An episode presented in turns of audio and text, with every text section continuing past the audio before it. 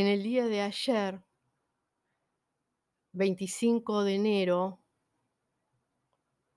del 2021, falleció Sixto Vázquez Zuleta, que fue y seguirá siendo por siempre un maestro, un escritor, poeta, periodista, pero bueno, sobre todo un gran luchador, un defensor ferviente, apasionado e inquebrantable eh, de, del indigenismo, de, de, sus orígenes, de, sus, de su esencia, de la etnia que, a la cual pertenecía eh, y de la historia que, que él mismo significaba en cuerpo y alma, la historia de, de su pueblo, ¿no? Desde sus raíces milenarias, pasando también por el, por el mestizaje, eh, por, por la heterogeneidad también eh, y, la mezcla de, su propia sangre.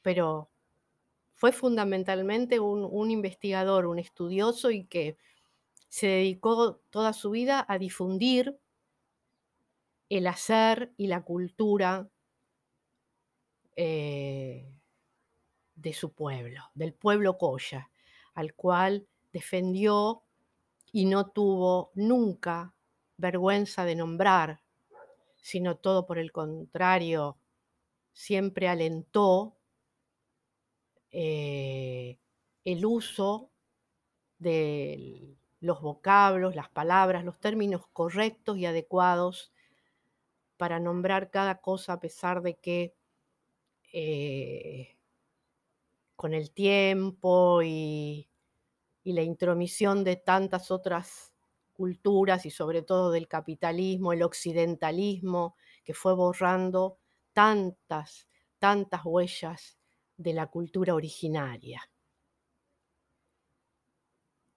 Pero bueno, en el día de hoy la verdad estoy muy triste por el fallecimiento de Sixto, fue un gran amigo, gran amigo de, siempre, desde que llegué a Humahuaca.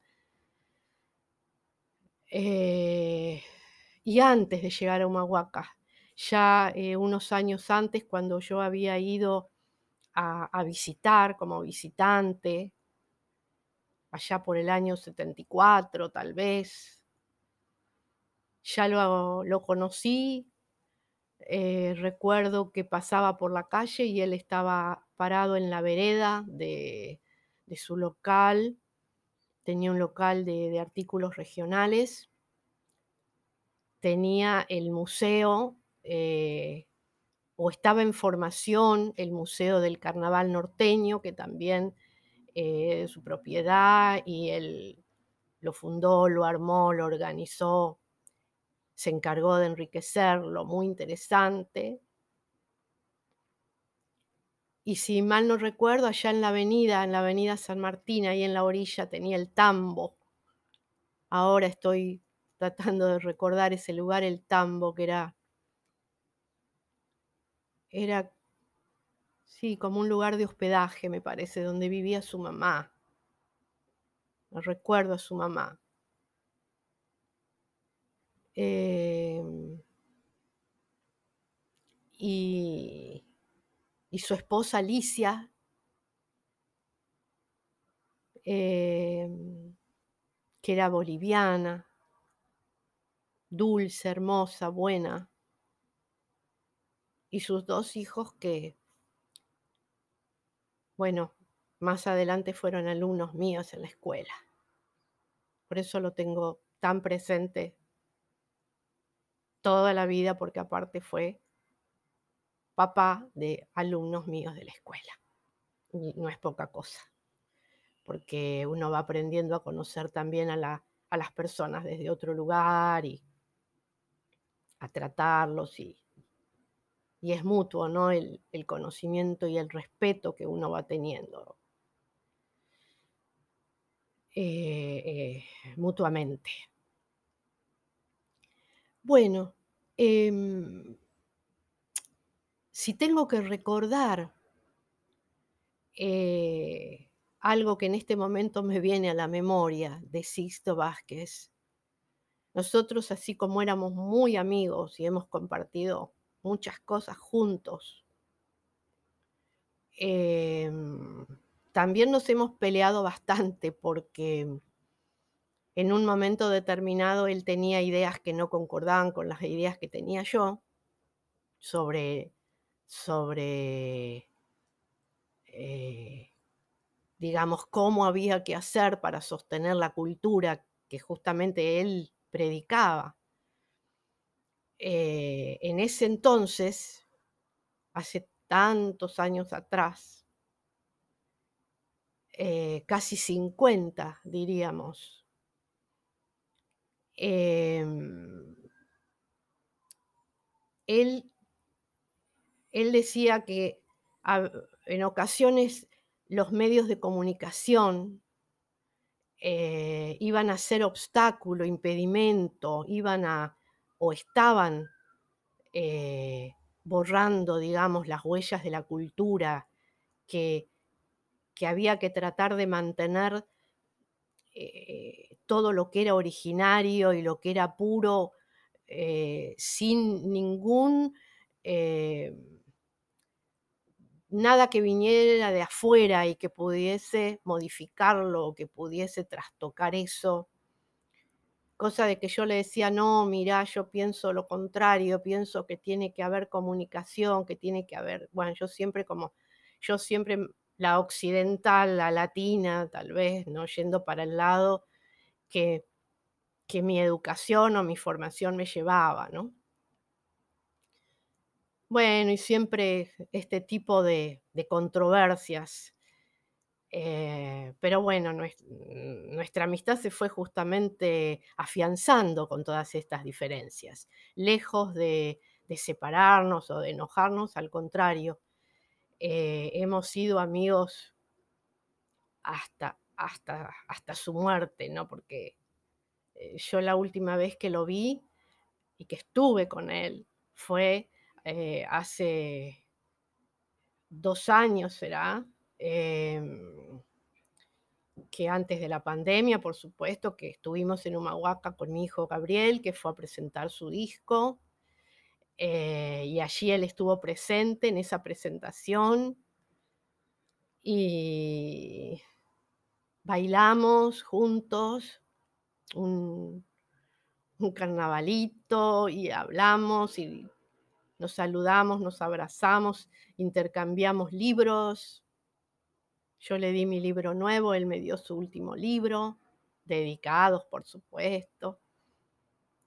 Y bueno, estuvimos ahí un rato juntos, eh, recordando y, bueno, con el afecto siempre de por medio y los recuerdos y, la historia que hemos hecho cada uno, ¿no? Pero yo quería, eh, quizás retomando un poco el,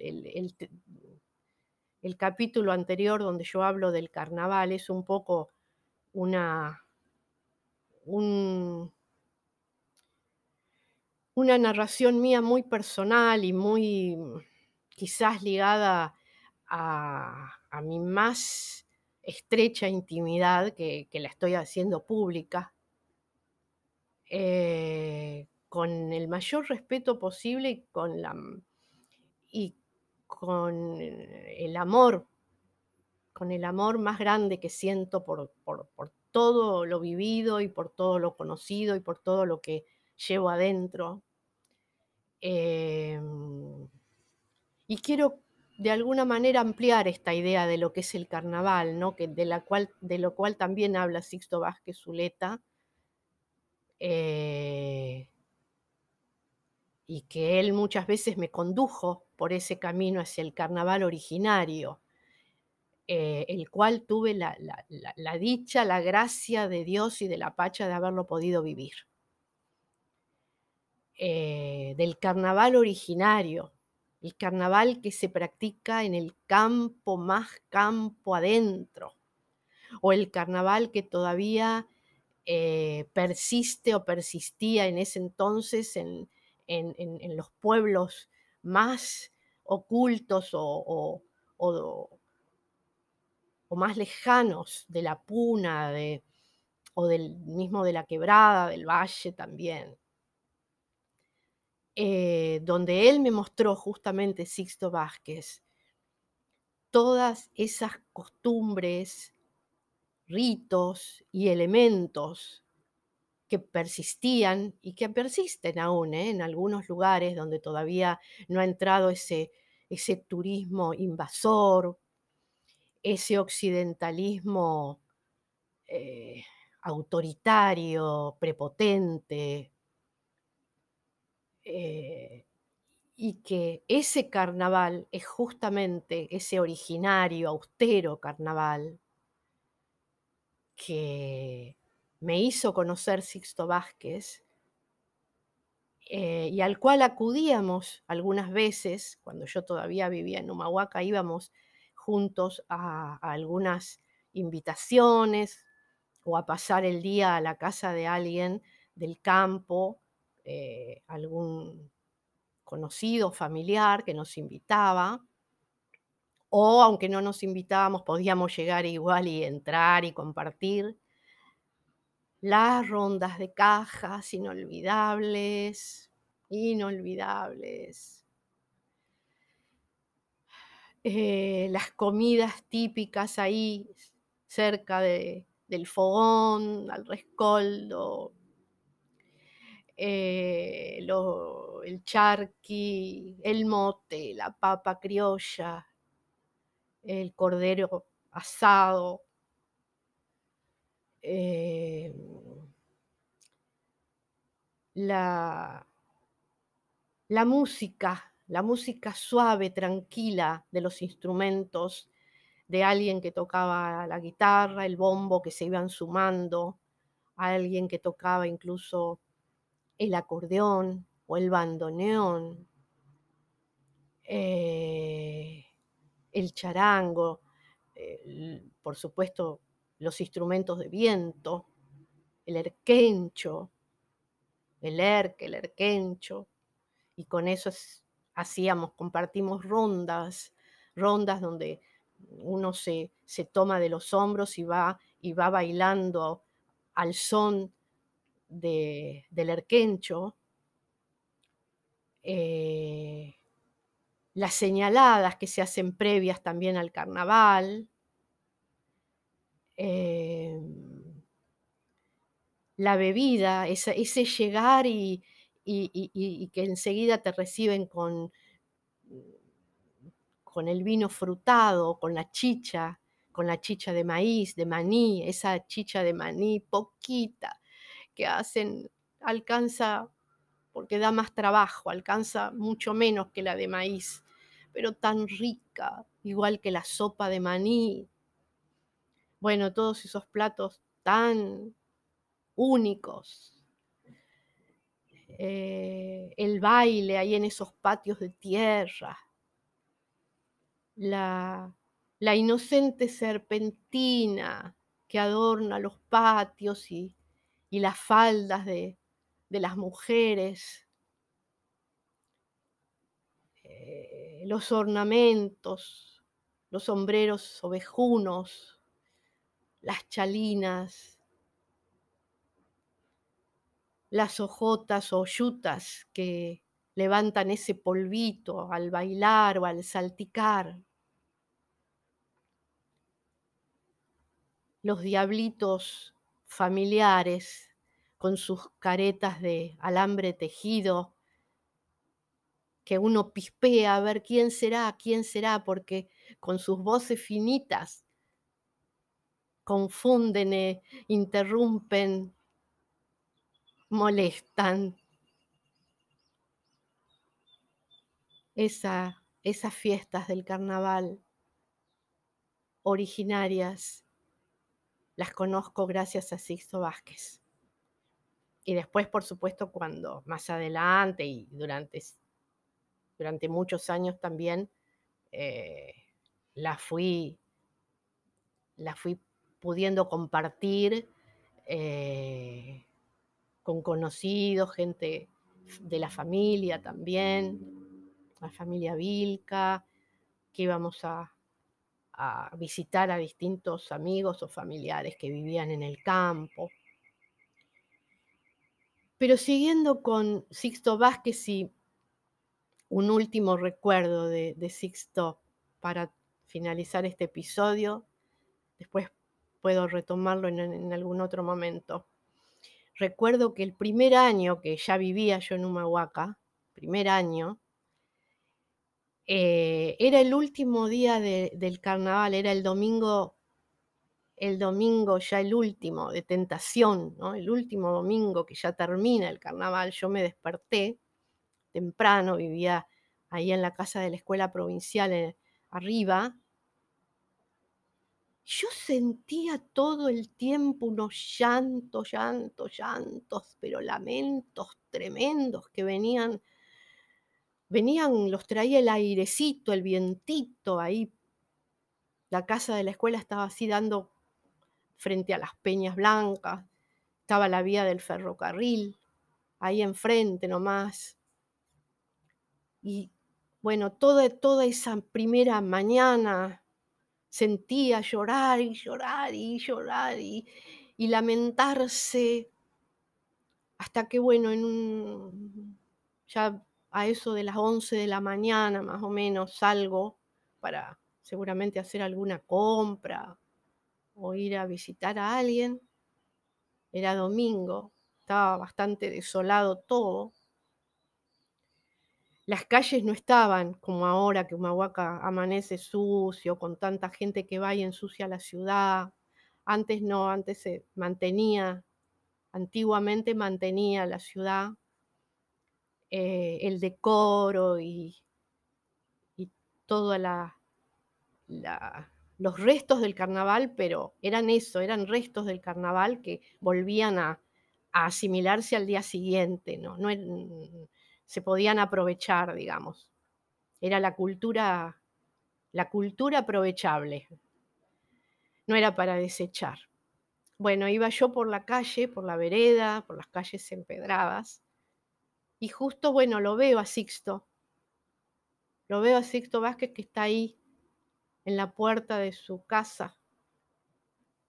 Y mm, bueno, por supuesto me acerco a saludar y le digo, esos, escucha, escucha, le digo, esos llantos, esos, esos llantos, ¿de dónde vienen? No, no podía entender. Y me dice, esos llantos son los diablos. Son los diablos que están llorando, que están eh, despidiendo este último día de carnaval, este último domingo, que bueno, estos diablos quisieran que no se terminara nunca, pero bueno, hoy sí, hoy se termina el carnaval, por eso los diablos van a llorar, como vos lo has escuchado, me dijo, desde toda, desde el amanecer hasta la hora del entierro. Así que bueno, esa fue la primera vez que, que alguien me explicó qué era eso que yo escuchaba desde tan temprano, un domingo de tentación. Hasta siempre, hasta siempre, Sixto Vázquez, hasta siempre.